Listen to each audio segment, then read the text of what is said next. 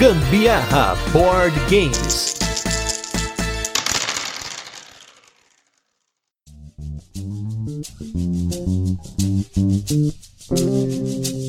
Galera, beleza? Aqui é Gustavo Lopes, Gambiarra Board Games, hoje com mais um turno de comentários. Esse programa no qual a gente fala sobre assuntos relacionados a jogos de tabuleiro que não entram nas nossas pautas semanais. E hoje a gente fala de um tema um tanto quanto curioso, uma sugestão de um convidado que tá aqui hoje. Nós vamos falar hoje sobre jogos esquecidos e o imediatismo no nosso hobby. E para isso eu trouxe dois convidados aqui para vocês. Um deles é um novo convidado e um outro que vocês já estão acostumados. Só aqui do meu lado esquerdo, vou começar com ele, que já é da casa, é ouro da casa, ele que é designer, ele que é game developer, ele que faz tudo de um pouco sobre jogos de tabuleiro e é praticamente podcaster, né? Já teve de tudo um pouco. Ele está aqui conosco, o Anderson Butileiro. Tudo bem, Butileiro? Tudo bem, Gustavo. Prazer estar aqui de volta. Oxe, tem um tempinho aí que eu não participo aqui, mas bom estar de volta. Muito legal o tema que a gente separou para essa semana aí. Eu espero que vocês curtam também bastante essa discussão que a gente vai começar por aqui. E do meu lado direito estou com ele que é a primeira vez que aparece nesse podcast. Esse cara que é escritor, é game designer, ele faz game gamificação, ele já trabalhou com jogos digitais, jogos analógicos, é professor, ele faz um pouco de tudo também, o cara é completo, tem blog, também criador de conteúdo, para variar, estamos aqui com ele, Vicente Martim Mastrocola, mas também conhecido como Vince Vader, que é muito mais bacana, né? Tudo bem, Vince? Eu estou muito bem e já queria agradecer o convite aí, é sempre um prazerzão, cara, participar desses bate-papos aqui, para falar daquilo que a gente gosta, desse hobby, né, para muitos aí, para quem trabalha também, né? Eu, eu costumo brincar que a gente sempre passa uma. a quem gosta, né, quem trabalha com jogos, a gente dedica a nossa vida pessoal e profissional aos jogos. Então é um prazer enorme estar aqui com vocês. E hoje, pessoal, trouxe esses caras aqui pra gente falar um pouquinho sobre esse tema, que na verdade, mais uma vez, o Butileiro traz lá dos subfóruns obscuros do Reddit. A gente conversa sobre esses assuntos para variar. E hoje, falando um pouquinho sobre esses jogos esquecidos, qual que é a ideia do tema? Na verdade, acho que é importante gente começar que não é apenas sobre jogos de tabuleiro, um pouco esse assunto. Eu acho que ele é até um pouco mais abrangente, porque acho que cada vez mais nós estamos passando por um momento em que o consumo de conteúdo é sempre imediato, né? O entretenimento no geral, ele é muito imediatista, é os 15 minutos de fama, é o cara que virou meme, é o Bill, é não sei quem que aparece e desaparece daqui a 15 dias. E acho que isso a gente acaba não fugindo um pouco no jogo de tabuleiro por ser um entretenimento no geral, né? Eu comento isso porque eu acho que quando eu era pequeno, pelo menos, eu assistia séries, animes, assim, eu tinha muito mais memória daquilo que eu assistia,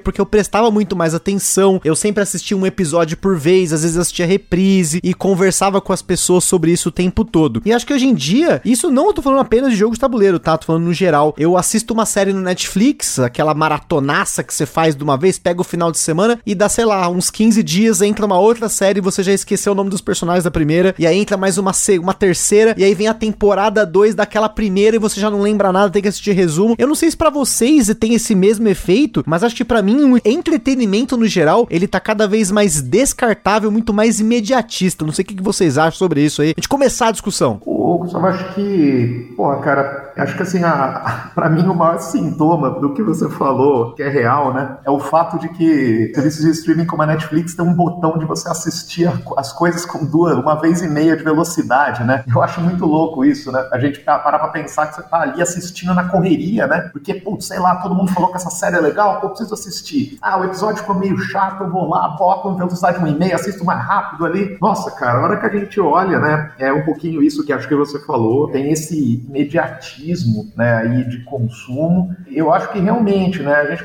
acaba consumindo tanta coisa que a gente nem lembra direito, às vezes, o que, que a gente consumiu, né, em termos de série, em termos de jogos, em termos de quadrinhos, né, filmes, séries e por aí vai. E eu, inclusive, ando fazendo um exercício aqui, depois quando a gente for falar aqui dos board games, eu, eu quero contar um pouquinho. Eu, comecei, durante a época da pandemia que tal, eu comecei a, a, fazer um exercício de minimalismo, assim, na minha vida, cara. Comecei a tentar comprar menos jogo, assinar menos streaming, comprar menos livro, para tentar, assim, saborear melhor, né, as coisas, assim. É como diz aquele rótulo de cerveja artesanal, né, beba menos, beba melhor, né. Então, assim, é mais ou menos isso. Então, eu tô numa autobusca aqui, por tentar tirar um pouco dessa correria, cara, da minha vida, né, cara? Porque assim, a gente já tem correria no trabalho, a gente já tem quem, quem mora em cidade grande, né, correria o dia inteiro. Pô, se o entretenimento também tiver que virar uma coisa que você consome correndo, aí eu falei, ah, não. Aí eu também tô tentando aquele respiro, né, tentando consumir as coisas com mais calma. Butileiro, como é que tá o seu consumo de entretenimento? O que, que você acha aí? Manda braba aí. Eu tô bem nessa mesma toada que vocês comentaram aí também. Eu sinto que essa coisa do FOMO, né? A gente já falou aqui várias outras vezes, né, Gustavo, sobre isso, desse anseio, dessa necessidade de consumir rápido o conteúdo, de ter acesso rápido ao conteúdo. E uma coisa que me incomoda bastante, por exemplo, assim, eu sou o cara que, por exemplo, quando eu vou assistir uma série, vou assistir alguma coisa assim, eu odeio maratonar coisas, tá? Eu sempre fui assim, né? Então, quando começou essa onda aí da Netflix de lançar a série inteira de uma vez só, todo mundo assiste, tipo, no primeiro final de semana, todo mundo já assistiu a série inteira. Isso me dá um nervoso gigantesco, que eu não tenho saco para sentar um sábado e um domingo e, e assistir a mesma coisa o final de semana inteiro, sabe? E ultimamente tem pouco tempo também para fazer isso. A minha esposa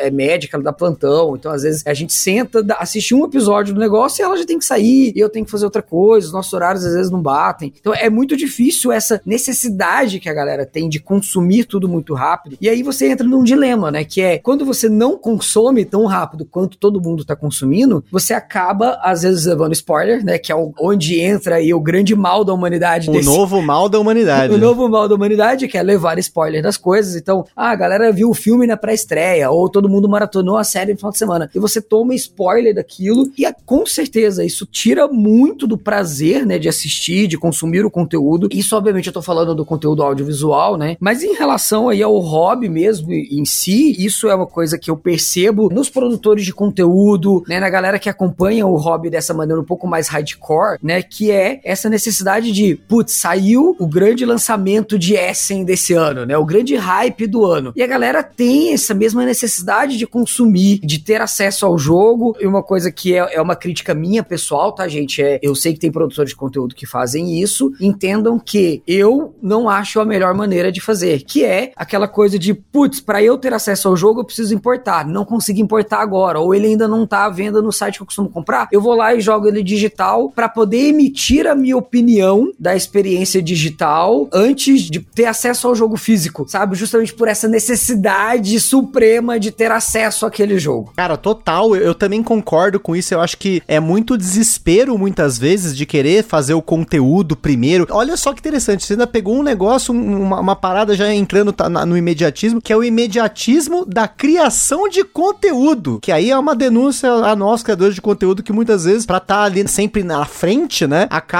indo a, além para poder trazer um jogo, trazer um, um, hype aí, e acaba até fomentando um pouco disso. Mas só antes da gente entrar nisso, porque isso é uma denúncia gravíssima, isso é uma denúncia que a gente precisa falar, né? A gente precisa colocar aqui. Mas, ainda falando um pouquinho do entretenimento no geral, ele comenta um negócio que o Vince comentou aí sobre a, essa parte do minimalismo, né? Eu, eu sou muito a favor disso, apesar de nos board games ultimamente eu não estar tão minimalista quanto gostaria. Mas eu gosto muito do movimento minimalista. Esse é um entretenimento que você pode assistir. Tem documentário na Netflix, tem até os conteúdos da Mary Kondo, coisas do tipo que eu acabo consumindo, porque eu acho isso muito bacana a gente comentar, porque eu tô fazendo uma comparação no passado, assim, né? Quando eu pegava um jogo, sei lá, um jogo de videogame, eu comprava uma fita de Super Nintendo, eu levava ali um tempo para poder conseguir comprar outra por conta do custo da fita, né? É, era caro você comprar uma fita de Super Nintendo, né, nos anos 90. Então, eu tinha que jogar aquilo até acabar. E eu tinha que aproveitar aquilo, saborear da melhor forma possível antes de eu conseguir passar por uma próxima. Muitas vezes rejogar o jogo, tentar explorar o jogo e tudo mais. Hoje a gente tem muito acesso fácil, né? A gente pega, por exemplo, o PlayStation aqui, eu tenho lá a assinatura da PSN. Só pelo fato de ser um PlayStation 5, quando eu assinei a PSN, eu ganhei a PlayStation Collection lá que veio 12 jogos, 20 jogos, sei lá o que. Aí todo mês eu recebo mais dois, três jogos. E é complicado porque, primeiro, nem todo jogo eu quero, obviamente, então tem um pouco disso, mas tem também a questão de que eu às vezes não quero consumir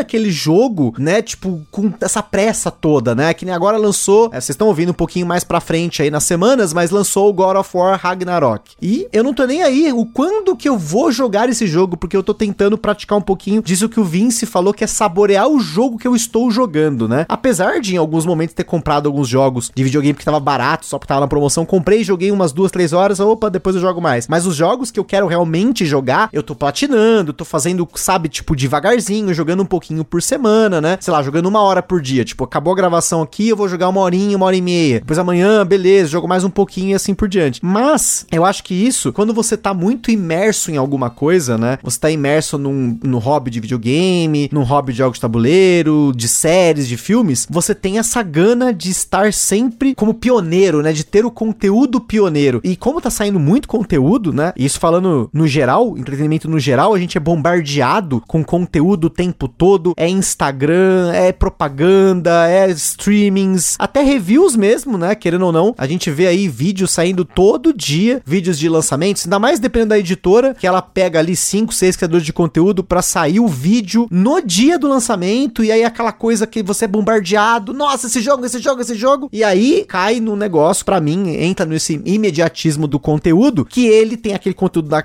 naquela semana, é aquele puta lançamento, aquela coisa, todo aquele barulho, um monte de gente falando, e daqui 15 dias já tem outro jogo, aí daqui a mais 15 dias, e aí as coisas vão sendo enterradas. Eu não sei se vocês estão tendo esse sentimento, mas de uns dois anos para cá, eu tenho muitos jogos que eu estou apreciando ao longo do tempo, e às vezes comprando fora de hype, pegando em promoção, que eles estão sendo enterrados por conta desse imediatismo, e aí que cai até o jogo esquecido, não só o jogo esquecido, você que esqueceu na sua prateleira, mas você esqueceu porque ele sumiu em tantos outros lançamentos naquele dia, você não tinha dinheiro naquela semana, aí entrou outro, outro, outro, outro, outro, e quando você foi ver, faz um ano e meio que o jogo lançou e você só foi lembrar dele agora. Ah, é muito louco isso, né? Assim, eu acho que hoje, assim, tem o acesso, né, Gustavo, isso que você falou, é um acesso muito fácil, né? Eu, eu sou do interior, eu morei até 17 anos em Catanduva, né? Então, assim, era um acesso muito difícil também para você conseguir jogos legais e tal. Cara, era muito complicado. Então, quando você comprava um jogo, realmente você tinha que escolher, né, cara? Na época tinha que comprar revista tal. E hoje eu sinto, cara, que essa doideira também, né? Muitas vezes, assim, o cara fala, puxa vida, tá um hype, eu preciso comprar esse jogo, né? Eu preciso fazer a review desse jogo. Nossa, é uma coisa que realmente, né? Uma aceleração, né? Aí do tempo. E, olha, eu falo por algumas pessoas, assim,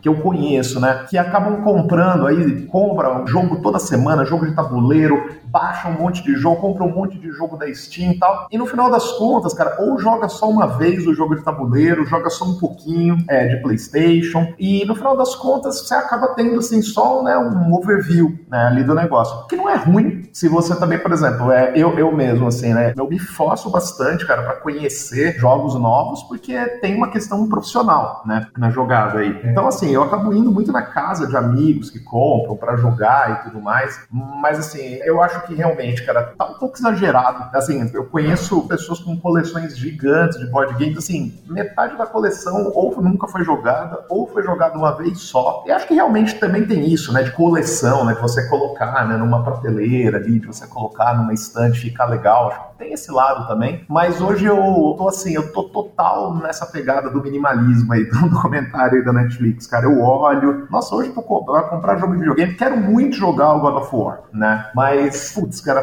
tô esperando assim, cara, a hora que, a hora que baixar o preço do PlayStation 5, aí eu vejo se eu compro um, aí eu vejo se eu jogo. E infelizmente, né? Porque né, o Butileiro parou, eu vou, vou tomar os spoilers, vou, né? Infelizmente tem, tem isso, mas é, mas depois eu jogo com calma, né? Até lá até já esqueci do spoiler já. Acho que tem um pouquinho esse lado também pra gente pensar. Eu acho que falando do, de jogo de tabuleiro em si, assim, né? Essa coisa que eu comentei do spoiler, por exemplo, não é muito do jogo de tabuleiro, né? Ah, você não vai tomar um spoiler do jogo. Mas tem muito aquilo do o quanto o jogo é bom, né? Que é aí os formadores de opiniões aí, que podem ser muitas vezes geradores de conteúdo, ou até mesmo não, né? Você, às vezes você tem um grupo ali no WhatsApp de amigos que tem ali o formador de opinião do teu grupo e tal, e às vezes o cara joga primeiro e ele já decreta uma opinião com relação ao jogo, né? Para mim isso é o spoiler do jogo, né? Então o cara vai lá e fala, ó, joguei o jogo X, o jogo não é tudo aquilo. Ou então, nossa, o jogo é bom pra caramba. E isso para mim é o equivalente ao spoiler do nosso universo. Porque o cara, ele acaba trazendo uma opinião muito forte, uma formação de opinião que contamina a opinião do grupo, de certa forma, tá? O contaminar aqui pode ser positivo ou negativamente. E quando você vai ter a experiência de jogar o jogo, muitas vezes essa contaminação vai influenciar a tua experiência experiência. Já tive a oportunidade de jogar um jogo que eu nunca tinha jogado com pessoas que já tinham ouvido falar do jogo por outras pessoas. Então eu tô falando isso justamente por causa de experiências desse tipo. Um amigo dele já tinha jogado e tinha falado muito mal do jogo. Ele veio na minha casa, foi jogar comigo, eu nunca tinha jogado o jogo, e o cara já chegou com a expectativa muito baixa, ele já jogou o jogo com a má vontade. E o fato dele ter jogado com má vontade fez que a minha experiência do jogo fosse ruim, né? Então, assim, negativamente, uma coisa foi afetando a outra, etc. E da mesma forma, já aconteceu o oposto, né? De às vezes você tá tão empolgado porque você ouviu falar tão bem daquele jogo que a tua experiência, às vezes, ela fica super exagerada, né? Você joga o jogo, ele nem é tudo aquilo, mas nossa, todo mundo falou que o jogo é um jogão, você já joga ele já pensando que ele é um jogão e você termina a partida falando, não, realmente ele é muito bom, ele é muito bom. Quando você vai jogar de novo, você percebe, é, talvez não é tudo aquilo.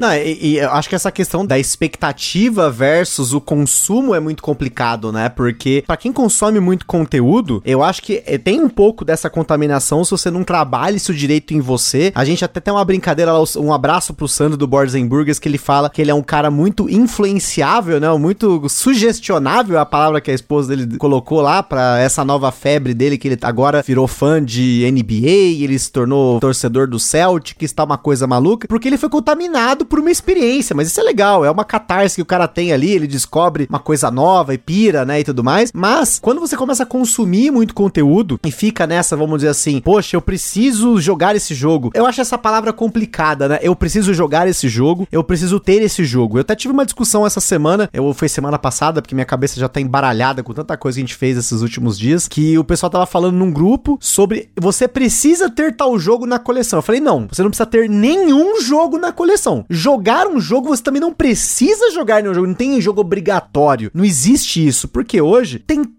tanto jogo publicado que o que você jogar, você vai acabar tendo uma diversão com algum tipo de jogo. Você vai correr atrás dos seus gostos conforme você vai aprendendo. A gente já falou isso várias vezes aqui no podcast sobre você encontrar aí o seu jogo favorito, encontrar seu estilo, mecânicas, que já é um outro passo. Você já tá num nível que já tá falando de mecânica. Você também não precisa conhecer, mas a gente te convida a conhecer, porque a gente fez uma série sobre mecânicas aqui, ficou mini jabá. Mas você não tem essa obrigação com nada dentro de qualquer hobby. Eu entendo que as pessoas falam, ah, existem jogos jogos essenciais, tem filmes essenciais, mas isso na verdade é uma ilusão da cabeça de quem tá te dando esse conteúdo. A menos que você esteja estudando algo, como até o Vince comentou, que pode ser que alguns conteúdos ou alguns livros, literaturas ou até jogos para você estudar sejam entre aspas necessários, sejam em aspas obrigatórios, mas se você é um jogador e você quer se divertir, nenhum jogo é obrigatório, nenhum jogo é necessário, nenhum jogo é essencial. O que você vai descobrir é que existem muitos jogos e até por conta desses números lançamentos que a gente tem dia a dia, cada vez mais eu acho que esses jogos são menos necessários. Você correr atrás de pérolas obrigatórias, de jogos clássicos. Ah, não, eu preciso ter esses caras aqui, eu jogar esse cara. Você não precisa. Acho que é importante a gente delinear isso aqui para você, porque eu entendo que a galera gosta muito de listas, né? Top jogos essenciais, top jogos para começar, top jogos para você apresentar pra galera. São dicas, mas nada disso é obrigatório, nada disso faz assim assim, uma, uma lista em pedra, tá ligado? Não sei se faz sentido para vocês, mas eu tenho um pouco de ansiedade quando eu começo a, a, ouvir alguns comentários assim, porque eu não concordo com isso, né? Eu, eu concordo que você tem que ter o que você quer jogar, você pode jogar o que você quiser, você pode não ter nada, né? Por exemplo, a minha cunhada, ela tem mais de 120 jogos que ela já jogou na vida dela e todos eles são nossos aqui de casa, ou a gente levou ela para jogar em algum lugar, ela não tem nada, nada para ela é obrigatório, ela não tá dentro do Zeitgeist maluca, consumindo consumindo conteúdo também. E isso é até interessante, né? Eu acho, como, de novo, quando você tá dentro do conteúdo, você começa a consumir, é, é você acaba sendo, em real, querendo ou não, né? Como o próprio Butileiro falou, influenciado por esses spoilers de expectativa. Mas às vezes eles podem ser prejudiciais para sua experiência se você não tem ainda uma maturidade para entender que o negócio é muito maior do que aquela bolha, aquele conteúdo tá te expondo. E tem um ponto aí, né, Gustavo, também, que a, a, essa coisa de esse imediatismo, né, que a gente tá falando aqui, eu acho acho assim, sempre que a gente começa, né, quando a gente entra num hobby novo tal, pô, é natural, né, no começo ali da brincadeira, ali quando você tá na cria afã, né, de entrar no hobby, pô, você Aquele encantamento, né? É, você querer investir, né, um pouco, pouco mais e tal, e você às vezes sai comprando, né, um monte de coisa. E eu me lembro, né, que logo que eu comecei a, a jogar, né, assim, né, jogo de tabuleiro, assim, Jogar, mas assim, eu sempre, sempre joguei, né? Minha vida inteira jogo de tabuleiro, mas foi ah, no começo dos anos 2000 ali, comecei a conhecer os Eurogames e tal. Eu, cara, fiquei meio, meio na pira, assim, e aí eu comecei a. Eu saía comprando tudo, né? E eu ia comprando, ia comprando, e teve aquele dia que eu olhei, né? Eu falei, puxa, meu, eu acho que isso aqui não é uma coleção, né? Na verdade, é um amontoado de coisa. E eu tava um pouco nessa, né? Que o Tiller falou. O pessoal fala, pô, esse jogo é muito bom, esse jogo é muito bom. Nossa, eu entrava nessa pira, ia lá e comprava, né? Meu, tanto é que uma época, assim, até fico me questionando, né, o tanto de dinheiro também, às vezes, que eu não coloquei, né, nisso daí, e que, poxa, poderia ter tranquilamente, né, gasto em, em outras coisas, tal, podia ter utilizado melhor, né? Então, assim, eu acho que por isso que é importante, né, hoje, assim, dar um, esse respiro. É importantíssimo a gente ler, né, bastante sobre o que está sendo oferecido. É principalmente, assim, game, a gente, a gente tá falando de games aqui, board games e videogames, mas eu acho que isso vale para tudo, né? É você ler, e não é só ler o canal especialista, né, cara? É você pegar, cara, você ler reportagens, né? É você tentar ver, cara, fazer aquele exercício de ver se esse realmente é o teu jogo, né? Se isso realmente é um negócio que vai vai te trazer ali um prazer, né, para você jogar. Eu mesmo, e não é só por conta dessa coisa minimalista que eu tô agora, mas assim, eu não, eu não ando assim, faz muito tempo que eu não compro esses jogos muito, assim, cheio de componentes, cheio de mecânica, de partidas de quatro horas, assim. Nossa, não, eu, outro dia desse eu fui jogar, joguei aquele Anachrony, né,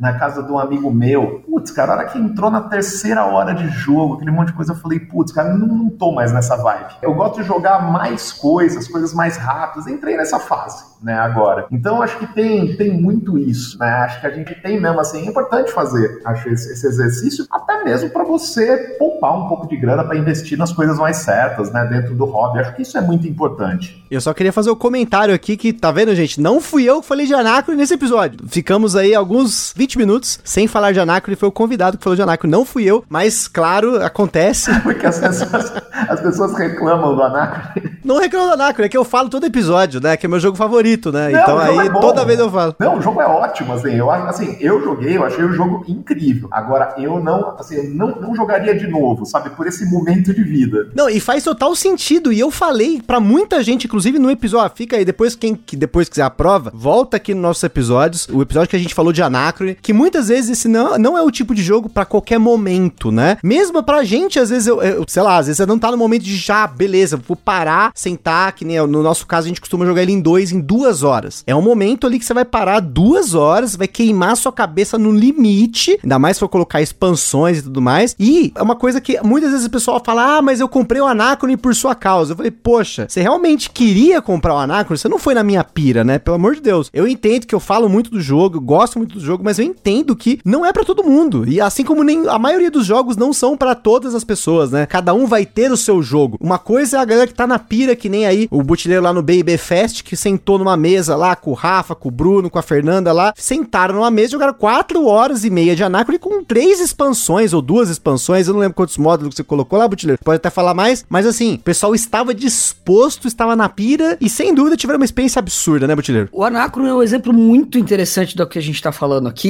porque o Anacron para mim ele tem dois momentos assim, tá? Tem o momento do lançamento dele internacional e aí, na época desse lançamento, né, que é 2017, nunca que se pensaria que um jogo como o Anacrone viria pro Brasil por tamanho de jogo, por peso, por nicho em que ele se enquadra. E aí eu quero até depois complementar essa ideia de nicho aí um pouquinho, porque tem tudo a ver com o que a gente tá falando. E o Anacrone ele tem um segundo momento, que é o momento do lançamento dele no Brasil. Por que eu tô falando disso de dois momentos? Porque o Anacrone, quando ele lança lá fora, né, ele foi uma campanha de Kickstarter, foi uma campanha muito bem sucedida de Kickstarter. Quando ele começou a chegar pra galera, você entrava no BGG e todo mundo só falava de Anacrone. Isso criou uma hype, vamos dizer assim, generalizada né, no mundo inteiro de todo mundo querer comprar o jogo e muita gente cometeu o ato louco, que eu incluso estou nesse ato louco, de importar esse jogo. Né? Imagina o tamanho da caixa que é o Anacro, a versão nacional, para você que só conhece a versão nacional, ela é praticamente metade, tá? Metade do tamanho que é a caixa da versão internacional. Original, tá? Da versão da primeira edição, tá? Então, imagina como foi a loucura de importar esse negócio. E muita gente cometeu essa loucura junto comigo. Muita gente trouxe o Anaco naquela época, justamente por causa disso que a gente tá falando. Essa questão de quero ter o jogo que é o grande jogo do momento, que é o grande hype, que é o jogo mais falado, que é o jogo E às vezes aí. sem saber muito sobre ele, né, Butileiro? Às vezes só pela loucuragem. Não, e assim, cara, vamos combinar. Quando o jogo faz uma campanha de financiamento coletivo no Kickstarter, você não sabe nada sobre o jogo. Você não sabe. É, às vezes tem um vídeo ou outro ali de gameplay, uma opinião ou outra de algum review, mas a maioria das vezes um jogo de Kickstarter é um jogo que não tá 100% pronto. Então você tem pouca informação sobre o jogo quando você entra no financiamento coletivo. Talvez isso de uns anos para cá melhorou um pouco. Você entra numa, no, lá no site do Kickstarter já tem bastante vídeo e tal. Mas na época do Anacre não se sabia nada. Então foi meio que uma hype coletiva muito grande e que fez com que o jogo, obviamente, se tornasse muito popular. Muita gente colocou ele na, nas listas de melhores do ano, né, daquele ano, etc. Então isso fez com que se criasse uma hype muito grande no Brasil para a expectativa do lançamento do jogo no Brasil, porque muita gente já tinha importado, muita gente já tinha produzido conteúdo com relação ao jogo e etc. E o que que acontece? Quando o jogo lança no Brasil, além de tudo, ele ainda veio numa versão nova que é mais econômica, tá? Vamos dizer assim. Por quê? Porque a Mad Clash, que é a editora internacional do jogo, fez uma versão chamada Essencial, que ela diminuiu o tamanho da caixa, tirou algumas coisas da caixa e separou numa caixa à parte. Isso fez com que o jogo ficasse mais acessível,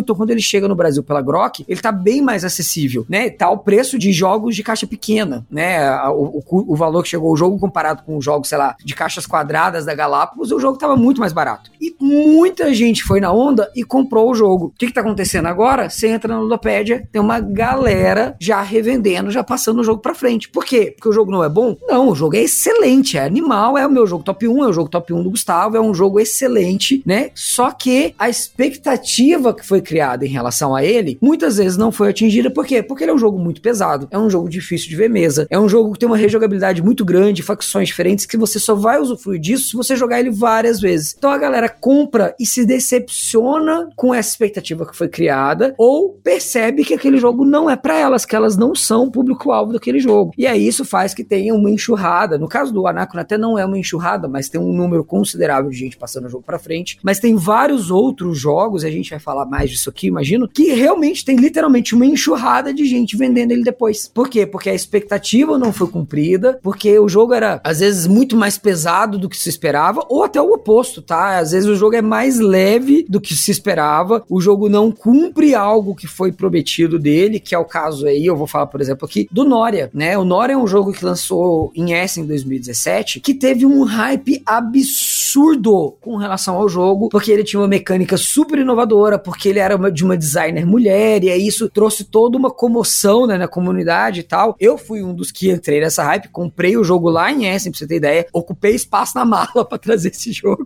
e quando a gente chega com o jogo, e a gente percebe que o jogo tem zero profundidade. A mecânica do jogo é super interessante, mas aplicada num jogo com zero profundidade. E o que que acontece? Esse sim, uma enxurrada de gente começa a vender o jogo no Ludopédia, não porque o jogo é ruim, mas porque ele não atinge a expectativa que foi criada em relação a ele. Ao ponto de que a gente começa a ver a Black Friday o jogo sendo, sendo vendido a 50 reais, cara. Um jogo de 300, 350 sendo vendido a 50 reais. Não, e, e, nisso, pra ainda aumentar, né, a, a grande sacada aqui desse monte de lançamentos é que a galera já criou o conteúdo, aquela galera que queria criar no, né, na, na, na hora ali. Alguns jogos pode ser que tenha conteúdos posteriores. No caso do Anacron, eu estava num momento meio termo. Eu tava pós-lançamento da última vez que ele foi, teve alguma coisa, que foi a Infinity Box, e pré-lançamento da Grok. Porque no caso da Grok, o jogo virou uma lenda, né? Porque ele foi exposto no DOF 2019, e aí foi passando o tempo, e aí teve pandemia, e aí isso criou uma expectativa também muito grande. acho que isso é, é complicado, porque as pessoas que viram isso lá em 2019, e vê miniatura, vê produção, vê a gente falando aqui no Gambiarra, falou tantas vezes do jogo, acabou talvez até se iludindo, porque a gente sempre fala que eu falei um monte de coisa no episódio do Anacron, mas eu sei, indiquei também, olha, gente assista gameplays, procure saber sobre o jogo, e aí acaba ficando esse efeito que parece que o jogo tá encalhado, mas muitas vezes a gente já falou aqui no episódio de Evergreens que às vezes o jogo não é que ele está encalhado, ele teve uma tiragem muito maior do que o mercado comportava, porque teve-se, lógico, a galera tinha um certo hype no jogo, às vezes a editora ali na hora pegou uma tiragem, topou uma tiragem maior, até por uma expectativa de mercado, as coisas mudam ao longo do tempo, e aí acaba que são erros e acertos aí, mas acho que a questão do Nori é um exemplo muito prático sobre um barulho que o jogo fez e depois ele sumiu. Eu acho que eu só ouço hoje em dia se falar do Noria quando alguém vai falar para zombar mesmo, né? Ou o Sandro lá do Borzenburgers que fala lá que ele comprou o jogo lacrado, vendeu lacrado, porque um começou a falar é bomba, é bomba, é bomba, e aí teve a, o, o a, da mesma forma que teve o fervor coletivo de comprar, teve o fervor coletivo de vender sem jogar, porque um jogou e experimentou. O que esse é ruim, tá? Eu, eu não, assim, não aprovo esse tipo de comportamento. Eu acho melhor você jogar para ter essa expectativa e saber que você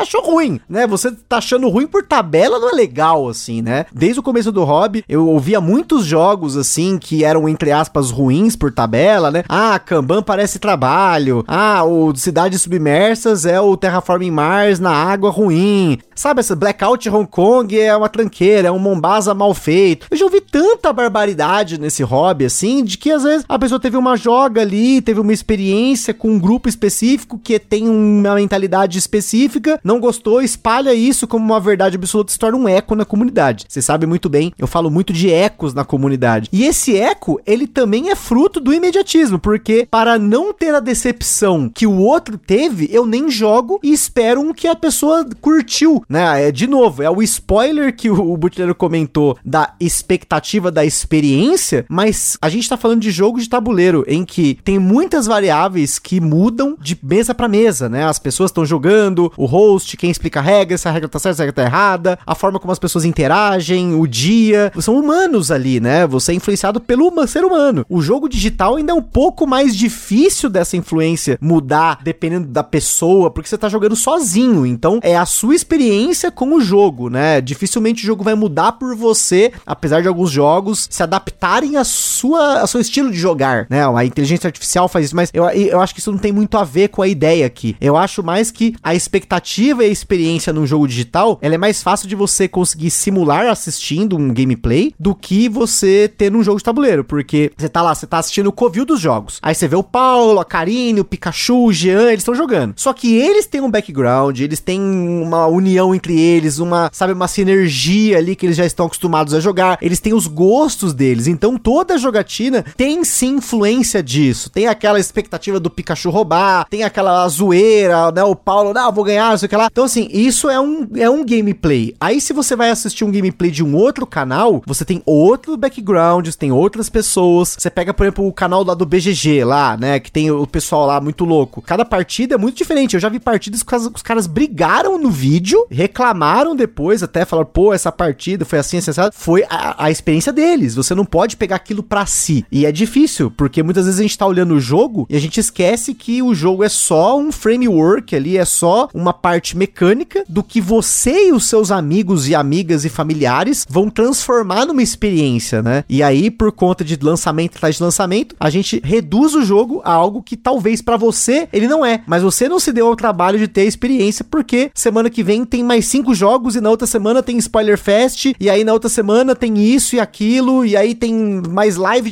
de outra editora com lançamento de 2023, e tem os de 2022 que ainda não saíram, e tem os Kickstarter de 2020 que não chegaram, e assim por diante, né? Eu acho legal, cara, conversar, porque neste momento aqui eu me sinto acolhido, porque eu olho e falo o seguinte, bom, eu achava, cara, só eu que tinha feito isso daí, daí você escuta, né, que outras pessoas fizeram, assim, igual você, daí você fala, puxa vida, acho que isso, esse é o verdadeiro acolhimento, né? E tem uma outra coisa, né, também, disso que vocês falaram, o Gustavo Cutileiro, isso é uma coisa também que é aquela parte que é, às vezes você não achou as pessoas certas para jogar o jogo com você. Tem muito isso também, né, às vezes a gente vai jogar aquele jogo que todo mundo tá falando, aí você joga com as pessoas erradas. Aí você fala, puta, aí você fala, ah, não gostei do jogo e tal, aí você joga de novo o mesmo jogo com uma outra galera, né? E acha o, o jogo sensacional, né? Tem uma história que tinha ido lá na Ludus Luderia, né? E pô, tava lá uma, há muito, muito tempo atrás. E aquele dia eu cheguei e tinha acabado de sair o Dixit, né? E eu, pô, tava lá, eu tava esperando um amigo meu sozinho, daí passou lá o pessoal lá, o pessoal lá que, dos monitores, falou, pô, Vince, você não quer jogar com aquele pessoal ali? Eles estão jogando? Eu ah, vou, né? E aí fui jogar lá e a gente foi jogar o Dixit e tal. E eu não conhecia as pessoas, né? E, cara,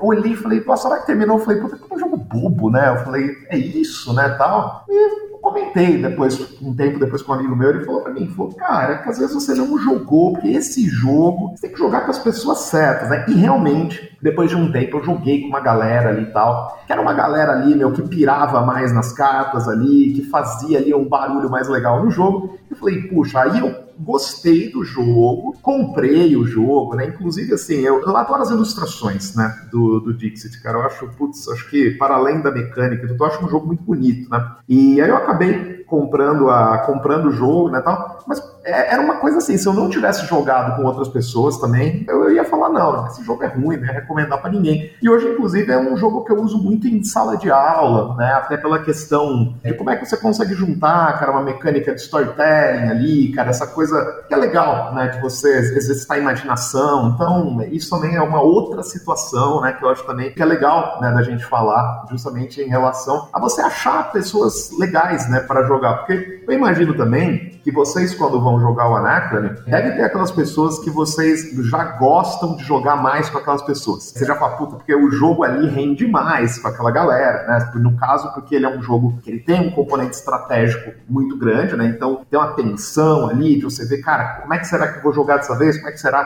que as outras pessoas vão jogar? E tem o jogo, né? O jogo casual ali, um jogo que às vezes você é, tem essa questão mais criativa, né? Eu acho muito importante, assim, jogar com gente diferente. Eu sou, pô, eu adoro ir no diversão offline, eu adoro ir nos eventos assim de board game para jogar com gente diferente. Mas no dia a dia eu tenho o meu grupo aqui, que é aquele grupo do coração, né? Que é aquele pessoal assim, que eu gosto de, de dividir as experiências de jogos com eles. Também acho isso muito importante, né? Também muitas vezes a gente jogar com as pessoas certas. Não, e não só com as pessoas certas, né, Vice? Mas tem uma questão importantíssima que você falou, que é jogar mais de uma vez, né? Eu fiz um exercício rápido aqui, como eu tenho tudo registrado aqui da, da minha coleção. Dos 257 jogos que eu tenho, 46 jogos eu joguei apenas uma vez. Então, assim, eu achava que era mais jogos que eu joguei só uma vez, mas me orgulho que não são tantos quanto eu imaginava. Mas é um volume grande de jogos que eu tive uma primeira experiência somente. Provavelmente foi uma experiência controlada, né? Como você comentou, com as pessoas específicas, né? Que nem geralmente joga eu e a Carol aqui. Todos os jogos, a gente joga tudo, então tem essa experiência, entre aspas, controlada. Mas essa influência que você tem externa é muito interessante, porque você vai ter jogos em que uma interação é maior ou menor, você ter jogos que tem conflitos. A gente fez um cast aqui sobre interação, conflito, combate tudo mais, que são elementos que tem nos jogos, seja direto ou indireto, mas que dependendo das pessoas, isso vai mudar muito, muda muito o jogo. Principalmente se você vai pegar um jogo mais demorado, um jogo longo, um jogo mais complexo. Quando você tem esses elementos que vão adicionar o estresse, que ou não, é um estresse, apesar de ser um estresse bom, pelo menos deveria ser bom, né? Você jogar, por exemplo, Anacrone, ou até jogos mais complexos que o Anacrone. Se você pegar jogos do Vital Lacerda, você pegar, sei lá, um jogo da Sierra Madre, lá, um Pax, alguma coisa assim, de, nem todos os Pax, mas tem Pax complexos pra caramba. Então você vai ter jogos, o 18XX, por exemplo, que é um jogo altamente interativo, o cara pode te quebrar na mesa e tal. Então existe uma diferença entre você consumir esse jogo mais vezes, ao invés de pegar, né, nesse consumo imediatista de jogar uma vez e já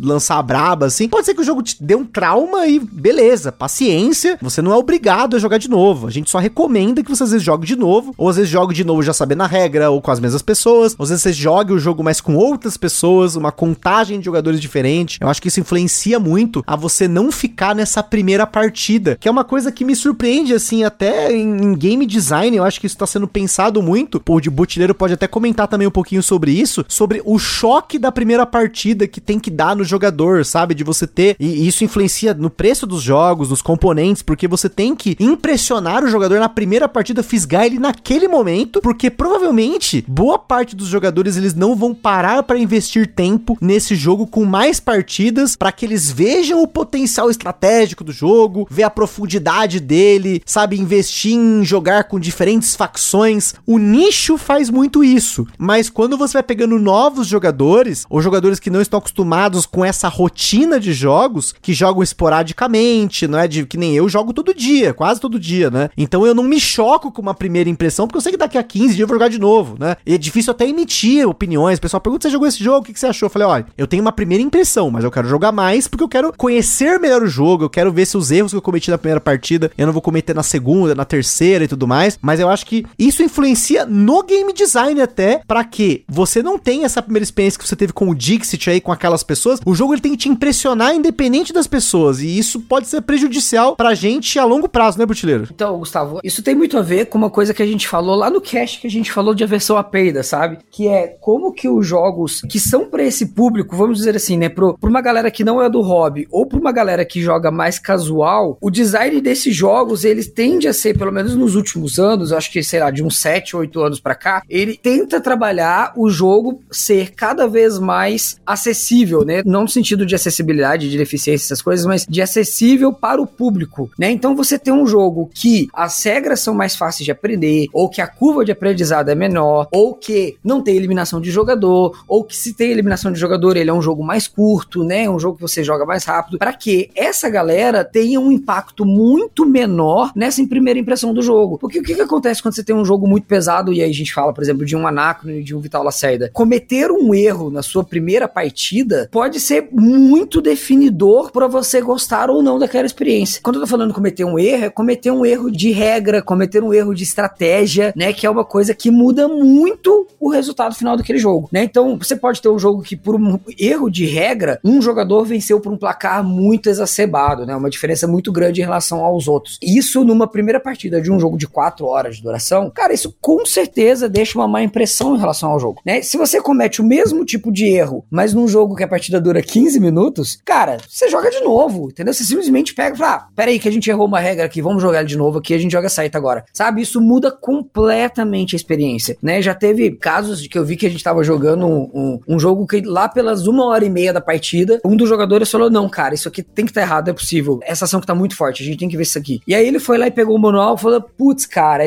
essa pontuação desse lugar não é vezes tal coisa, é mais tal coisa. E isso mudava completamente o que a gente tinha feito até agora, aquele momento no jogo. O que aconteceu? Um dos jogadores falou assim, ah, cara, não, deixa pra lá então, outro dia a gente joga de novo de. O cara levantou e foi embora. no meio da partida, tipo, ele literalmente levantou e foi embora. Aí os outros três a gente ficou olhando com cara de taxa, assim, putz, o que, a gente faz agora? A gente termina essa partida, a gente começa de novo, o que, a gente faz? Né? Porque foi tão frustrante pro cara aquele erro de regra, né? Que fez ele abandonar a partida. E eu acho que a ideia é o, esses jogos, para serem mais acessíveis, né? Os jogos family, os party game, etc., eles tentam minimizar muito essa experiência ruim de você se frustrar com aquela jogada, com aquela partida, com aquele jogo em si, né? Minimizando isso, fazendo regras mais streamline, a duração do jogo é menor, ou o impacto de um erro não ser tão sentido assim num jogo. É, você pega um jogo igual o Dixie, né, que o Vince estava comentando, o Dixie é um jogo que é praticamente impossível você errar as regras do jogo. Né? É muito difícil você jogar o jogo errado. É verdade. Mas o, que dá para acontecer no Dixit é aquilo que a gente já falou no podcast, jogar casalzinho, aquelas coisas todas, mas aí de novo, aí é a mesa, é só você não jogar com aquele casal, jogar com o outro. E tem um negócio, isso é muito louco, né? Eu não sou essa figura competitiva, assim, tal, e eu sempre falo, pô, eu gosto de, na verdade, eu gosto de sentar ali com a galera, cara, pô,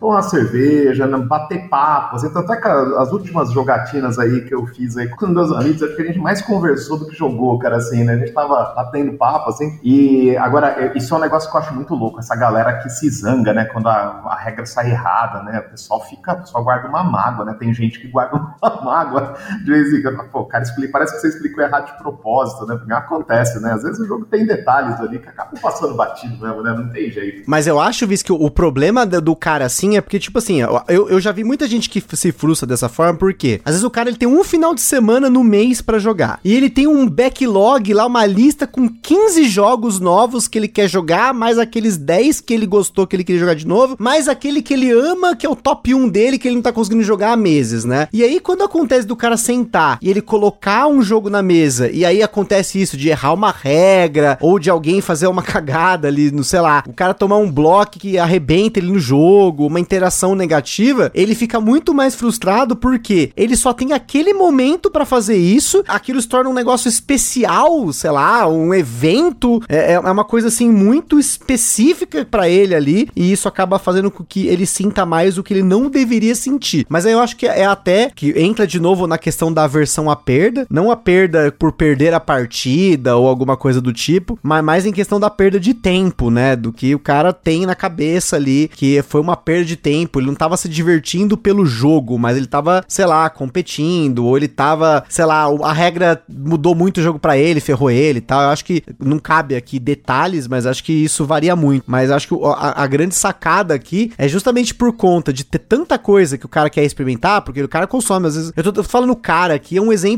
real, tá? Eu conheço uma pessoa exatamente assim. Ela quer jogar tudo, no, o Voldemort do dia aqui, ó. Ela quer jogar tudo, é muito jogo, ela tem uma janela muito pequena e ela, ele aproveita essa janela, ou ela aproveita essa janela de um jeito que é too much pra mim. É muito assim, porque eu sou o cara que joga de tudo, mas eu não jogo com essa mentalidade. Né? O Bugiero jogou comigo já. Gente, eu jogo apertando o botão, eu quero entender o jogo, eu tento fazer uma coisa, depois eu penso, putz, essa coisa foi ruim, mas quando eu jogar de novo, eu já sei que. Olha só, fica essa coisa. Quando eu jogar de novo, porque provavelmente se eu gostei do jogo, eu quero jogar ele, né? E, ah, claro, se eu não gostei na primeira partida, pode ser que eu jogue de novo. Mas aí vai, eu vou demorar mais tempo, eu vou querer esquecer a partida. Não sei. Eu acho que varia muito, porque, de novo, é tanto jogo e a gente, como criador de conteúdo, toda semana, pelo menos um jogo aqui no podcast, a gente também tem que consumir novos jogos, apesar de querer jogar os jogos que eu gosto. Então, tem essa coisa da influência de você ter esse monte de coisa na sua frente, ser bombardeado por tantas coisas, inputs e jogos e hypes e lives e conteúdos e enfim, mas você não ter o tempo suficiente para isso, ainda gerar ansiedade que a gente fez o cast sobre ansiedade aqui, e isso acaba somando tudo, né? Em que depois, olha só que legal, depois, às vezes o cara jogou o jogo, beleza, tá, daqui a um ano já nem lembra mais nada do jogo. O jogo ele esqueceu o jogo completamente, porque já tem tantos outros hypes na frente, apesar, né, de que parece que com tanto jogo os hypes estão diminuindo. É um outro efeito maluco, né, que com tanta coisa no hype, nada é hype, né? Eu sempre falo que quando tudo é prioridade, nada é prioridade. Então, quando você tem tantos jogos sendo lançados, nada está no destaque. A gente tava até conversando com o Butileiro recentemente sobre a feira de Essen de 2022, que não teve aquele hype, aquela lista de hypes. Tinha mais de mil jogos sendo lançados lá, sei lá, 100 era hype, 200 era hype. Cada um tinha o seu hype, né? Então, tiveram muitas listas bem diferentes, né, nessa em Essen, pelo menos dos criadores de conteúdo que foram para lá, seja nacionais ou internacionais. Eu vi que não teve tanta coisa que bateu. Eu acho que o hype foi ir pra feira,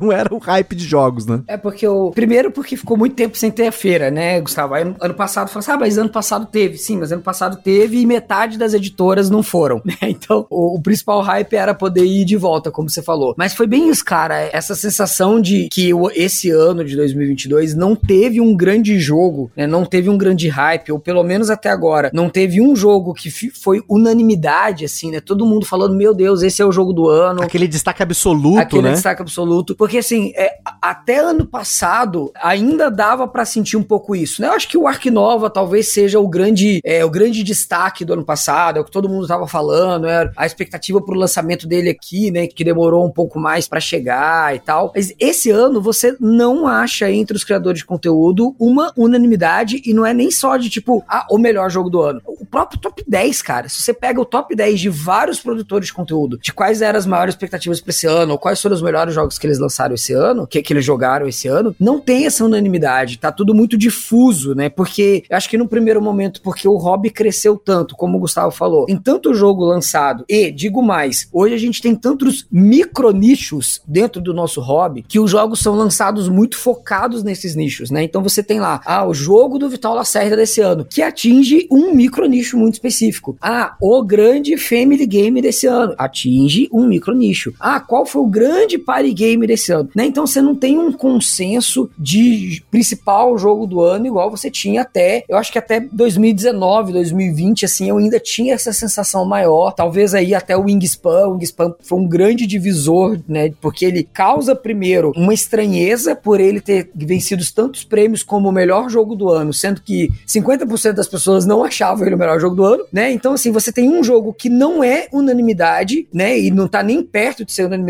colocado como o melhor jogo do ano, e daí para frente você percebe que os próprios sistemas, né, de eleição resolvem mudar a fórmula, né? Então, por exemplo, você tinha lá é, o melhor jogo de estratégia do ano e o melhor jogo do ano. O Wingspan leva os dois. Aí, para esse ano, o próprio BGG muda as categorias para não acontecer isso de volta, né? Então, eles não tem mais como o melhor jogo family ganhar como o melhor jogo de estratégia, né? Eles traçam uma linha, né, para poder separar isso e separar a própria votação de jogo jogo do ano em nichos menores. E aí eu acho que isso cria dentro do, do nosso hobby essa noção de que a gente tem vários nichos menores e que vai ter jogos que são para aquele nicho. Talvez você veja, poxa, esse aqui foi o melhor jogo do ano para mim, mas qual que é o teu gosto? Né? O que, que você geralmente costuma gostar? De jogos family? Beleza, então esse aí provavelmente é um jogo que é o melhor jogo do ano para você, porque ele agrada esse público family. Sei lá, o Cascadia talvez seja o grande nome, né, do ano passado em relação, nossa, esse aqui é o melhor jogo para esse público. Mas aí você pega lá a votação, por exemplo, de jogo do ano do pessoal da Spiel Portugal, que já tem um outro viés, né, um viés de jogos pesados, e esses jogos sequer concorrem, né? Você não tem um Spam concorrendo lá, você não tem o Cascadia concorrendo lá. Concorrem outros tipos de jogos, e para aquele público, o hype foram jogos como Imperial Steam, né, que é o que ganhou como melhor jogo do ano, o Coffee Traders, o Ark Nova e tal, e você percebe isso, né, se aprofundando mais, inclusive nos lançamentos que estão chegando no Brasil, né? Então você vê aí os grandes anúncios para esse ano, por exemplo, sei lá, da Galápagos. Cara, me fala qual foi o grande lançamento da Galápagos esse ano no Brasil. Não teve, não teve o grande lançamento, porque a Galápagos ela lançou vários jogos para vários nichos diferentes que tiveram impacto dentro desse nicho específico, né? A MIBWare fez a mesma coisa, a Grok fez a mesma coisa e por aí vai, né? Então você perde um pouco dessa noção de o melhor jogo do ano também, né? Você falou do, do Cascadia, né? O Cascadia. Esse foi um exemplo bacana, cara. Acho que foi o penúltimo jogo que eu comprei, né? E o ano passado, pô, tava todo mundo falando jogo, tal, ele fala, fala, fala. Cara, eu peguei, cara, eu vi vários vídeos de reviews, aí quando saiu aqui a versão nacional, eu comprei, mas é bem isso, né? Ele, cara, ele fala bem com aquele público. Eu acho que assim, esse tipo de jogo para mim é um jogo que eu busco, né, hoje. É um jogo que eu consigo apresentar para várias pessoas, que ele é rápido, né? Que ele é bacana, bonito ali, tem componentes legais ali, e que, puta, meu, ele, ele tá,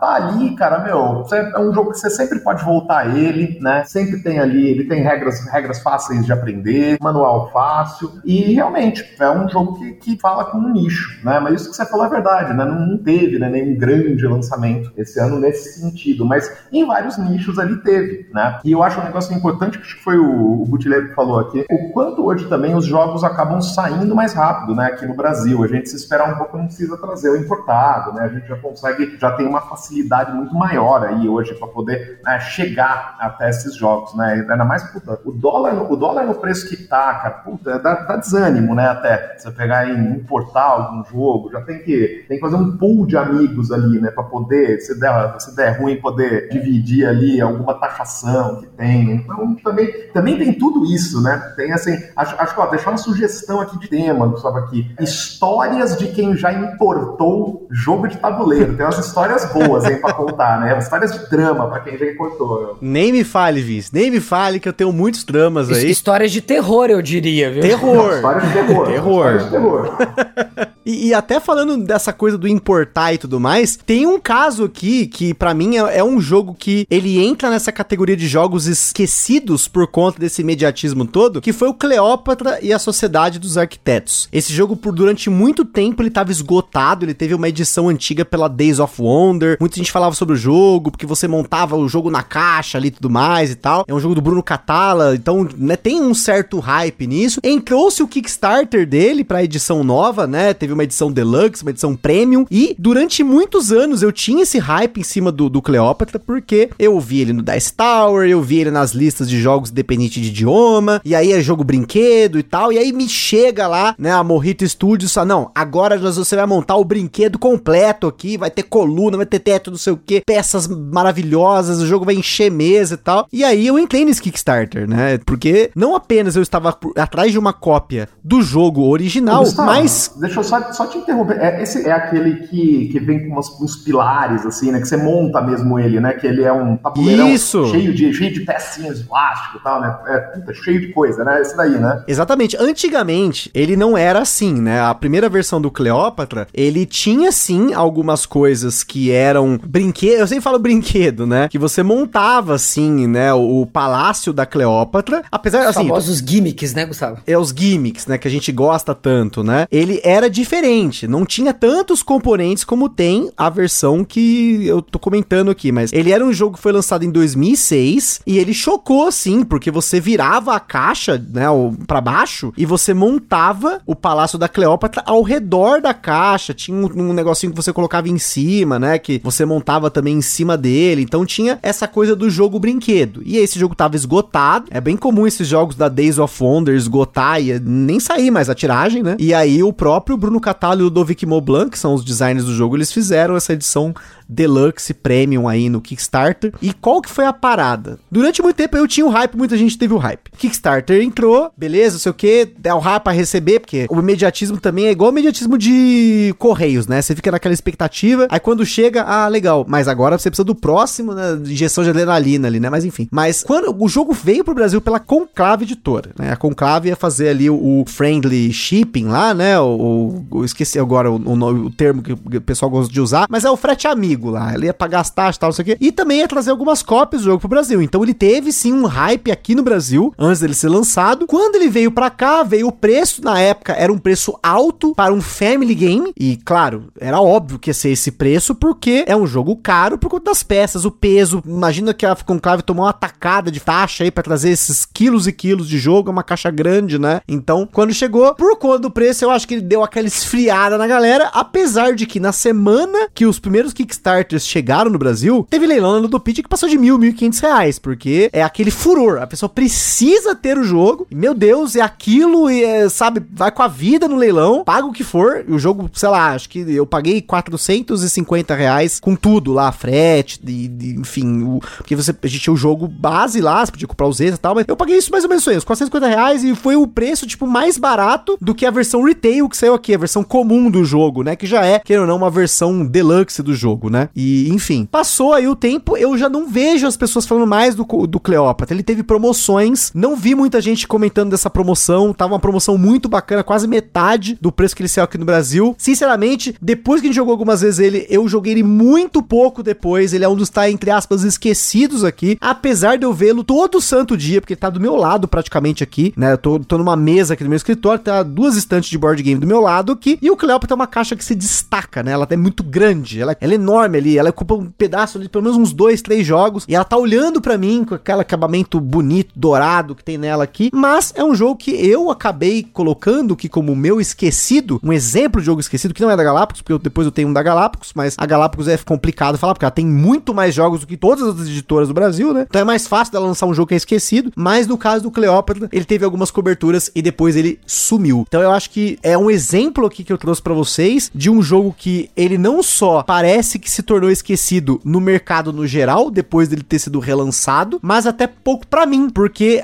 apesar de ele ser um jogo família do jeito que eu gosto de jogar, tem alguns agravantes para desmontar a caixa, um trabalhão, para guardar também um trabalhão. E aí você, né, primeiro você tem que posicionar tudo na mesa e às vezes para jogar um jogo nessa leveza, eu acabo optando por outros jogos como o Nova Luna, o Azul, King Domino, sei lá, o Dragon Castle, que já é um pouquinho mais burocrático, mas não chega tanto. Enfim, então, olha só, tem uma lista de jogos que acabam, acabaram enterrando o Cleópatra, apesar de eu gostar muito do Cleópatra. Pensando nele aqui agora, eu falo, poxa, eu gosto pra caramba do Cleópatra. Mas e aí? Eu vou ter esse trabalho de tirar a luva, desmontar os inserts, colocar na mesa, jogar ali meia hora, 40 minutos, passar por esse processo tudo de novo? Não sei. Então esse é um motivo que para mim ele se tornou, entre aspas, esquecido no geral. Não sei se vocês têm outros exemplos pra gente colocar aqui pra galera, para exemplificar um pouco desse papo, desses jogos esquecidos que acabam sendo enterrados pelo imediatismo também. Eu acho que essa questão da superprodução dos jogos, ela merecia até um cast específico só para ele, assim, né? Merece, Porque... tá, tá, tá anotado, tá anotado. Porque, cara, eu vejo isso muito como um fator que causa isso que a gente tá comentando, né? Então, os jogos estão super produzidos demais, que causa duas coisas. Primeiro, encarece o jogo, né? E aí a gente tem aquele fator de muita gente compra pelo hype, depois o jogo encalha e acaba sendo vendido muito mais barato, etc. E tem esse segundo fator ainda que você comentou, né, cara? Cara, que é, às vezes o jogo é um jogo tão simples, um jogo de uma hora, um jogo de menos do que isso, que a produção é tão exagerada que o setup dele às vezes não vale o empenho, né, para você jogar um jogo de uma hora. E para mim o, o, exemplo máximo disso é o, o jogo que recém teve a, o Catarse lá, a campanha de Catarse aqui no Brasil, que é o Foundations of Home, que é um jogo que é lindo, maravilhoso, estupendo na mesa, né? É um jogo com uma produção absurda, com uma caixa enorme para guardar aquele monte de miniatura, aquele monte de componente, para um jogo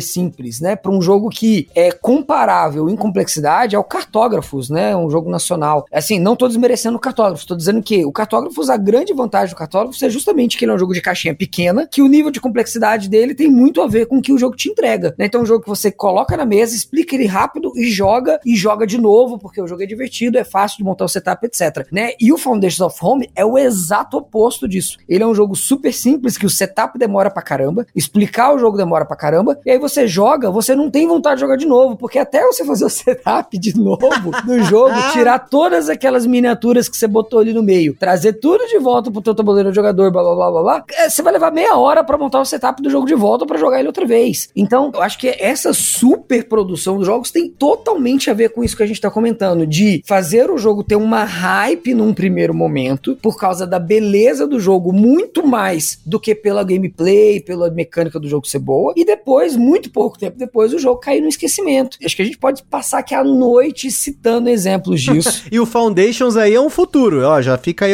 a previsão, mãe de Ná aqui, previsão de jogo esquecido pro futuro, Foundations of Rome, fica aí, previsão. Cara, tanto que lá fora ele já praticamente já foi, né, mas enfim. Bom, vamos entrar nesses outros pormenores aí agora. Mas assim, isso quando eu falo da superprodução, isso é uma crítica que não é nossa, né, não é do Gustavo, não é minha, não é do Vince. A gente vê essa crítica sendo feita pela galera lá fora, pela galera que vai na campanha do Kickstarter e fala: Poxa, esse jogo podia ser metade do preço se não tivesse essas miniaturas. Poderia ser muito mais barato se ele tivesse isso aqui mais simples, né? Ou, ou o frete desse jogo poderia ser muito mais barato se a caixa dele não fosse essa caixa imensa. Ou né? podia separar como é o próprio Anacron, que tem a edição essencial, tá a caixa das miniaturas e tá a caixa da expansão. Exatamente. Resolvido. E assim, por exemplo, um jogo que chegou no Brasil e sofreu muito desse mesmo mal foi o Tapestry, né? O jogo lá do James Stegmaier, que, número um, é um jogo muito grande, a caixa é grande, com muitos componentes e que as miniaturas já vinham pintadas, né? Então a, a superprodução dele já estava aí. Número dois, ele não foi uma campanha de financiamento coletivo.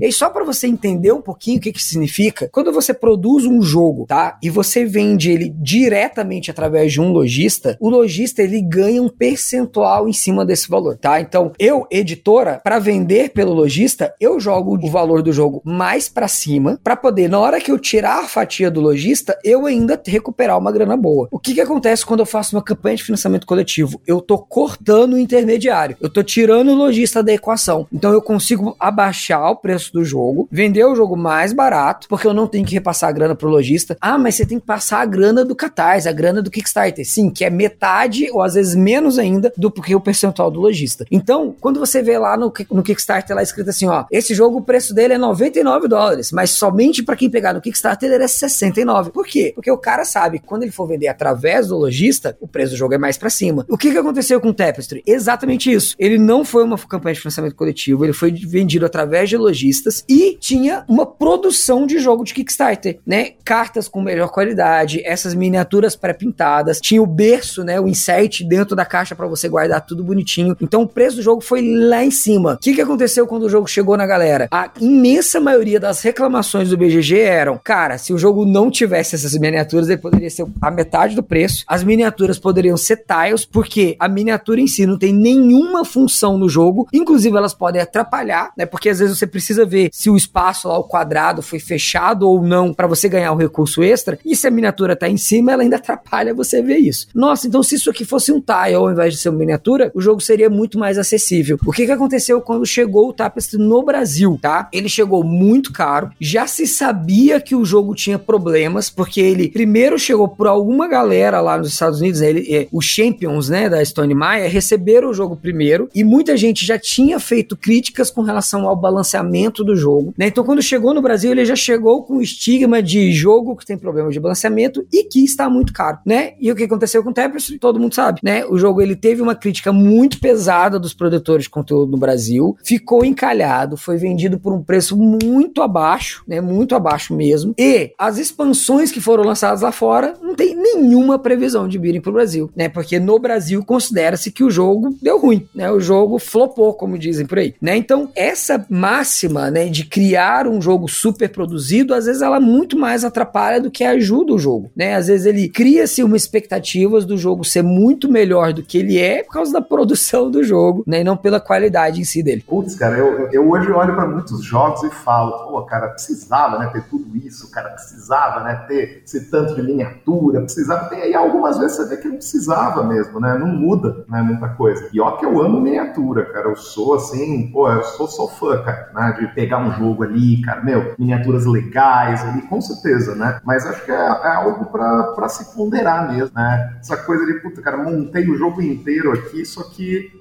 agora para montar de novo, não dá vontade de jogar de novo, às vezes dá tamanho trampo, né, de fazer setup de novo e tudo mais. Mas eu, eu olho, eu olho hoje assim, eu tava pensando aqui enquanto vocês estavam falando, qual foi um jogo aqui, né, que para mim assim também caiu um pouco no esquecimento, né? Aí eu acho que a gente poderia citar muitos jogos de, de franquia, né? Alguns jogos ali que eles, é, principalmente alguns jogos de Star Wars, né, tal, que foram licenciados ali pela Fantasy Flight e tal. Cara, que são jogos também, são jogos que saem, vem com um monte de miniatura e vem com aquele monte de, de coisa, aquele monte de componente e de repente você não, não ouve mais falar, né? Eu, eu, acho, assim, eu acho que eu tenho muito isso com jogos de franquia, né? Muitos jogos de franquia, acho que Star Wars tem vários, assim, de cara que lança o jogo tal e de repente ninguém fala mais, ninguém lembra mais, né? Eu não vejo, por exemplo, assim, eu lembro que quando saiu X-Wing, né? Quando a Galápagos lançou o X-Wing aqui no Brasil tal, putz, cara, teve um, foi uma febre, né? Tal, depois descontinuou e tudo mais, mas mesmo antes de descontinuar, eu já me lembro dele sumindo, assim, né? As pessoas meio que esquecendo tal. E muita gente que comprou mais por causa das miniaturas, nem tanto pelo jogo, né? Acho que coincide muito mesmo essa questão do jogo ele entrar no esquecimento, às vezes essa superprodução, ou ele ter estrategicamente uma versão light, né? E uma versão um pouco mais rebuscada ali. Eu sou bem, bem favorável, cara, a esse tipo de coisa. Agora, falando só de jogo pesado, assim, é até mais fácil da gente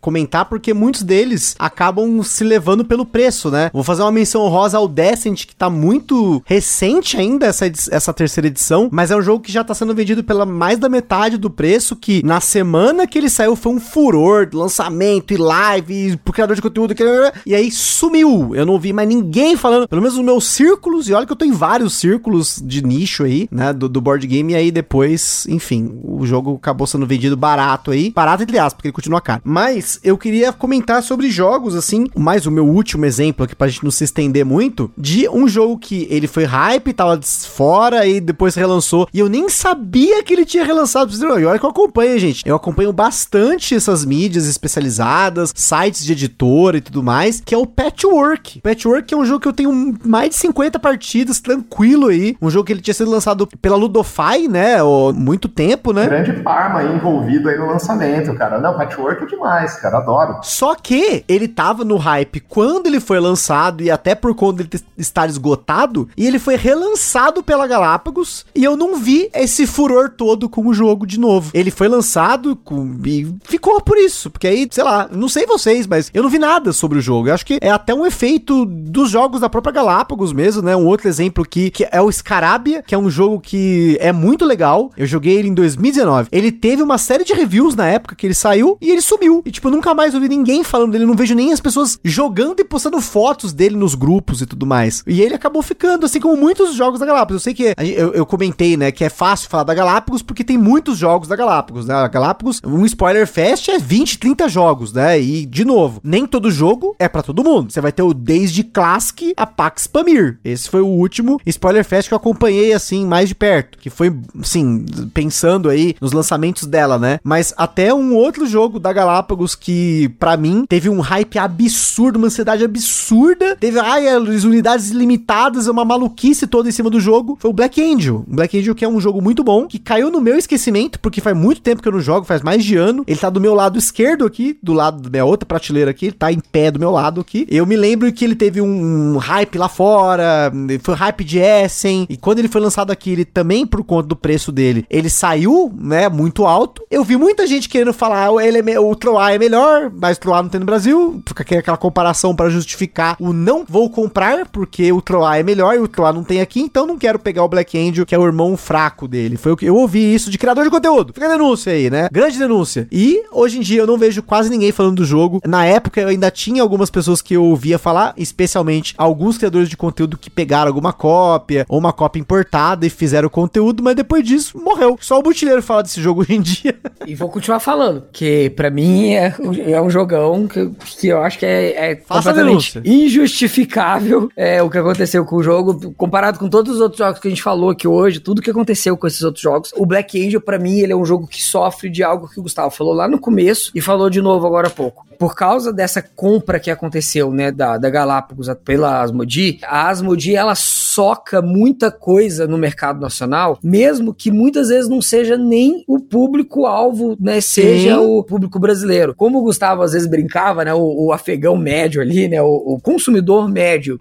de jogos de tabuleiro, ele compra muito menos jogo do que a gente acha e ele compra jogos por uma faixa de preço muito específica. Quando você foge muito né, disso, você vai ter jogos que com certeza vão, pelo menos, ter uma aparência de jogo encalhado ou que vão sofrer, né, por uma curva de venda. A gente já falou isso outras vezes sobre essa curva de venda muito baixa, né, muito baixa. Então, o, o Black Angel para mim e o Coimbra são dois jogos que sofrem do mesmo mal. São jogos que foram elogiados pela crítica, são jogos aclamados de designers muito conceituados que quando chegaram no Brasil, eles chegaram numa leva de jogos de lançamentos muito grandes, né? Então você tinha lá Coimbra concorrendo com outros 5, 6 jogos, ou mesmo da Galápagos ou de outras editoras, que alcançavam o mesmo público-alvo, né? Jogos de, é, no caso do Coimbra, um euro leve para médio, né? Com aquele estilo bem seco dos euro italianos. E o Black Angel, que já era um médio para pesado, que é um jogo com uma curva de aprendizado de aprendizagem muito grande. Produção top. Uma produção muito top. Isso o Coimbra também tinha, inclusive, né? Mas que eles chegaram no Brasil, ambos, numa leva de outros outros lançamentos, né? Inclusive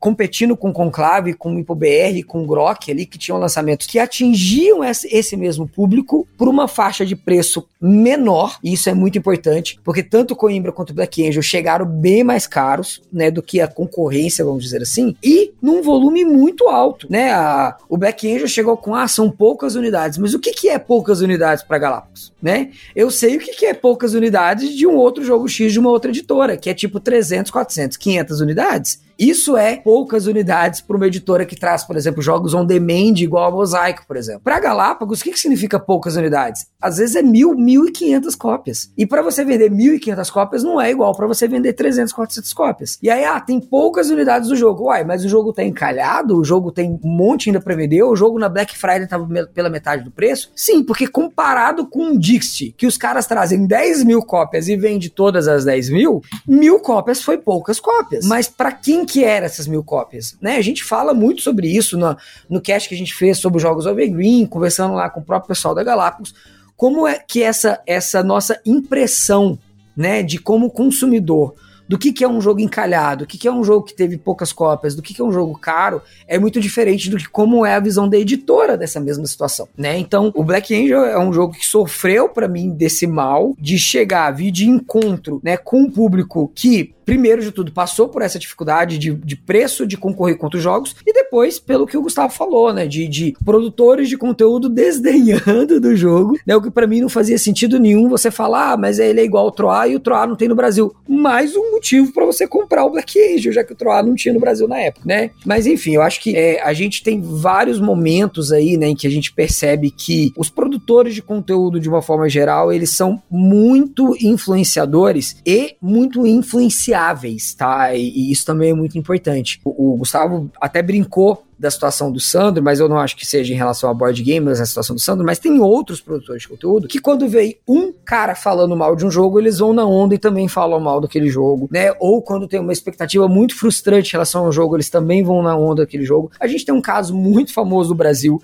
de um produtor de conteúdo que era talvez o, o maior produtor de conteúdo naquele período, né? Era o mais famoso. Fez um hype gigantesco, né, do Scythe antes do lançamento dele no Brasil pela Fire On Board. Quando o jogo lançou lançou, ele foi o primeiro a começar a bater no jogo, né? Então a gente percebe como que muda muito a opinião do cara, simplesmente porque ele não teve acesso ao jogo, a editora não quis dar o jogo para ele e coisas desse tipo, sabe? Então muita coisa acaba influenciando, sabe? Esse afundar, esse esquecimento ou, ou esse desdém que acaba acontecendo em relação ao jogo lançado no mercado nacional. É, e ainda você falou do Sando, foi engraçado que outro dia a gente pegou um jogo que tava fora de hype, que a gente quase não viu o pessoal falando e se surpreendeu, que foi o Fuga de Creta. Eu acho que ele até fez um vídeo do Fuga de Creta já, se não fez, ele ia fazer, que foi um jogo que, tipo assim, por não ter o hype em volta, você pega e fala, putz, esse joguinho aí vai lá, pô, se surpreende. Isso é legal, quando você tá, não tem também, né, o, o, o input, né, você não tem a opinião alheia e você não é influenciado. Olha que legal essa surpresa. Então, por isso que hoje, para mim, tudo é surpresa. Eu jogo tudo e eu vou ser, assim, muito sincero com vocês que estão nos ouvindo aí. Eu, hoje em dia, raramente assisto a parte dos reviews. Quando eu assisto, eu assisto um monte. Se eu vou pegar um jogo, eu assisto de todo mundo. E eu não formo uma opinião minha. Eu só quero entender o como que a comunidade de criadores de conteúdo reagiu àquele jogo para eu poder, inclusive, comentar às vezes no podcast. Porque existem jogos que eu já falei no podcast que teve uma reação generalizada negativa e a gente se surpreendeu. Como teve casos, como Moa, que todo mundo não gostou e a gente também não. Mas aí, vai aí. Acontece, né? O Martin Wallace também erra, a gente sabe disso. E acho que pra gente finalizar aqui, pra gente terminar aqui esse episódio com uma lição de vida, como sempre, a gente quer dar essa palestrinha para vocês junto com o episódio. A gente finalizar aqui falando um pouquinho sobre isso, que pelo menos da minha parte aqui, para você que está nos ouvindo, a gente sempre fala e insiste no Ministério do Gambiarra, a gente brinca com isso, a gente fala sobre a, a, esses aspectos neutros, né? Essas discussões neutras, porque a gente tá falando pontos positivos e pontos negativos de várias questões que envolvem o hobby, mas acho que é importante você que tá nos ouvindo refletir sempre nesse imediatismo que a gente vê hoje no, no hobby, de você jogar uma vez passar para frente, de você ter esse trabalho de hype de uma semana e aí vem o próximo e o próximo e o próximo, para você não cair nessa como eu já caí, como muitos de nós. Acho que é unanimidade isso e eventualmente você vai cair numa dessa, mas quando você está consciente disso, eu acho que você se blinda um pouco mais em entender o mercado, entender a criação de conteúdo, entender os lançamentos das editoras, se os jogos realmente estão, né, super produzindo para te pegar visualmente e você ser enganado com a mecânica que por trás ela já não faz tanto sentido, é uma coisa, é mais do mesmo. É o caso do Noria, que tinha uma mecânica interessante que foi mal aplicada no sistema. E assim, a gente não tá aqui só para falar mal, vocês sabem que a gente gosta muito de jogos, mas acho que é, é importante a gente ter essas conversas, ter essas reflexões, porque nós mesmos estamos esquecendo jogos nas nossas prateleiras aqui por conta de tantos outros jogos que a gente é bombardeado, seja você criador de conteúdo como a gente, seja você como consumidor que tá querendo estar tá sempre aí em dia com os lançamentos. Eu acho que é muito legal quando a pessoa tá fora desse zeitgeist, é uma palavra bonita que o, o Toledo me ensinou, um abraço pro Toledo. O zeitgeist, né, esse movimento, a gente estar dentro do hobby, essa palavra que a gente fala muito, estar dentro do hobby, né? Eu acho muito mais legal quando a pessoa aproveita de fora e aí tudo para ela é novidade, não tem novo, não tem velho, não tem designer, não tem mecânica, ela tá enxergando o jogo na sua pura diversão, na experiência. E eu confesso que eu sinto um pouco de falta de experienciar os jogos de tabuleiro sem esses essas influências externas e internas que a gente tem para poder ter uma opinião 100%, não diria imparcial, mas 100% com base na experiência. Ah, com certeza, gente, com, com certeza. Poxa, é, bom, primeiramente aí, mais uma vez, obrigado pelo convite, cara. Pô, papo delicioso aqui, gente. Falar de jogo aqui, de cultura pop, é sempre legal, né? E, puxa, cara, eu também acho. Vamos, é, vamos, vamos puxar um pouco o freio, vamos tentar saborear mais, né? Jogos, vamos tentar, ah, vamos tentar, né? Tipo, jogar, jogar. Acho que assim, acho que é isso que, que você falou, sabe? Acho que assim, é a gente jogar, cara, meu, mais descompromissado, né? A gente pegar assim, pô, vamos fazer, fazer do momento, né, do board game. A gente tá falando de board game aqui, mas serve para outras coisas. Mas fazer do momento de board game um momento gostoso, né? Um momento legal ali. E, pô, sempre que puder, rejogar